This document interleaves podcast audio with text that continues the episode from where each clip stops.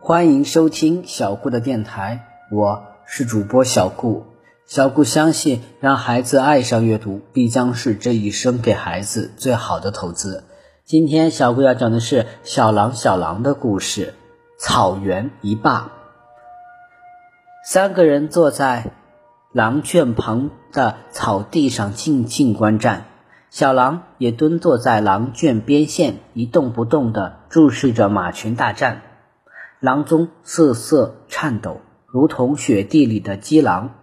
小狼对凶猛强悍的大耳马子有一种本能的恐惧，但他看得全神贯注。五百多匹马的大马群中有十几个马家族，每个儿马子统帅一个家族。最大的家族有七八十匹马，最小的家族只有不到。十匹马，家族成员由儿马子的妻妾儿女构成。在古老的蒙古马群中，马群在交配繁衍方面进化的比某些人还要文明。为了在残酷的草原上，在狼群包围攻击下能够继续生存，马群必须无情地铲除近亲交配，以提高自己。种族的质量和战斗力。每当夏季，三岁的小母马接近性成熟的时候，而马子就会一改慈父的面孔，毫不留情地把自己的女儿赶出家族群，绝不允许小母马跟在他们妈妈的身旁。发疯发狂的藏中生父，像饿狼咬狼一样的。追咬亲生女儿，小母马们被追咬的哭喊嘶鸣，马群乱作一团。刚刚有机会逃到妈妈身边的小母马还未喘口气，凶暴的儿马子又快速追到，对小母马又踢又刨又咬，绝不允许有丝毫抵抗。小母马被踢得东倒西歪。只好逃到了家族群之外，发出凄惨的长嘶，苦苦哀求，请父亲开恩。但是儿马子怒瞪马眼，猛喷鼻孔，狠刨劲蹄，无情威胁，不允许女儿重返家族。小母马的妈妈们刚想护卫自己的女儿，立即会遭到。丈夫的拳打脚踢，最后大母马们只好无可奈何地保持中立。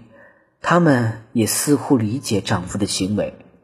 各个家族驱赶的女儿大战刚刚告一段落，马群中更加残酷的争夺新配偶的恶战接踵而来。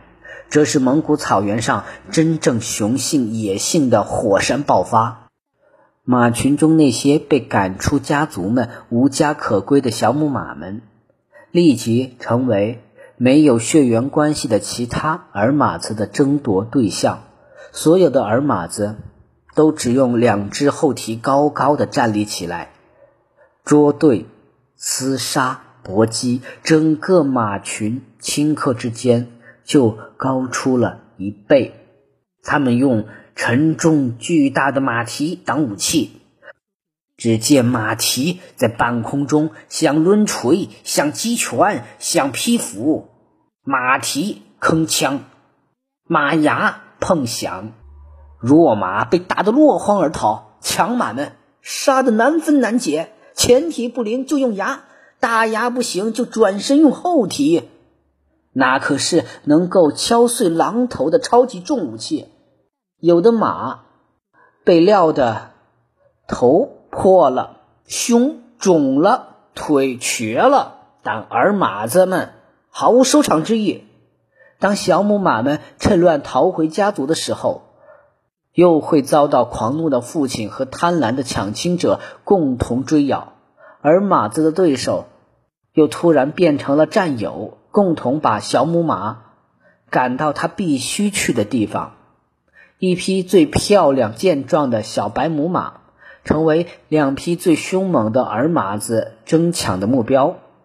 小木马全身雪白的新毛柔顺光亮，一对马鹿似的大眼妩媚动人。它高挑、苗条，跑起来像白鹿一样轻盈快捷。杨克连声赞道：“真是太漂亮了！我要是匹尔马子，也得玩命去抢。抢婚比求婚更刺激。草原上连马群的婚姻制度都是狼给定的。狼是马群最大的天敌与克星，如果没有狼，儿马子犯不上这么凶猛无情。小母马也不得不接受野蛮的抢婚制。”两匹尔马子激战犹酣，打得像罗马斗兽场里的两头雄狮，怒发冲天，你死我活。张纪元下意识地跺着脚，搓着手说：“为了这匹小母马，这两匹大耳马子已经打了好几天了。这匹小白母马人见人爱，我管它叫白雪公主。这个公主真是可怜。”今天在这个儿马子的马群待一天，明天又被那匹儿马子抢走了，然后两匹马再接着争夺，后天小公主可能又被抢回去。等这两匹儿马子打得精疲力竭，还会突然杀出一批更凶狠狡猾的第三号竞争者，小公主又得改换门庭了。小公主哪里是公主啊，完全是个女奴，让儿马子争来抢去。整天东奔西跑，连这么好的草也啃不上几口。你们看他都饿瘦了。前几天他还要漂亮呢。每年春天这么打来打去，不少小母马也学乖了，自己的家反正也回不去，他就找最厉害的儿马子的马群去投奔靠得住的靠山，省得让人家抢个没完，少受点皮肉之苦。小母马们很聪明，都见过狼吃马驹和小马的血腥场面，都知道在草原上如果没有家，没有一个厉害的爸爸或丈夫的保护，弄不好就可能被狼吃掉。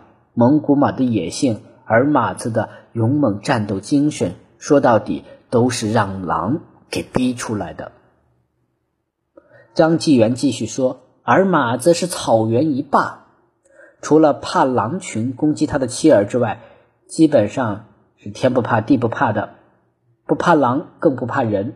以前我们常说什么做牛做马，其实跟儿马子根本都不相干。蒙古马群真的跟野马群差不多，马群除了多了一些阉马，其他几乎没有太大区别。我泡在马群里的日子也不短了，可我还是想象不出。那原始人一开始是怎么驯服野马的？怎么能发现把马给善了，就有可能骑上马？善马这项技术也不是好掌握的。善马必须在小马新二岁找村时候善，善早了小马受不了，善晚了又善不干净。到了新三岁就该驯生个子了。如果把善马和驯马放在同一个时候，非把小马弄死不可。这项技术难度太高了。